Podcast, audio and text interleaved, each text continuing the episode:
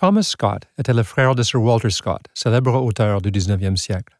Il était également écrivain, mais pas aussi connu que son frère, même si certains croyaient que Thomas était le véritable auteur de quelques-uns des plus célèbres ouvrages de Sir Walter.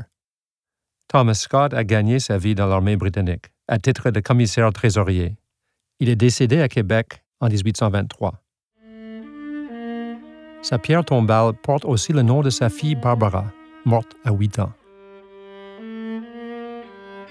De nombreuses sépultures de ce cimetière commémorent le décès tragique de tous jeunes enfants.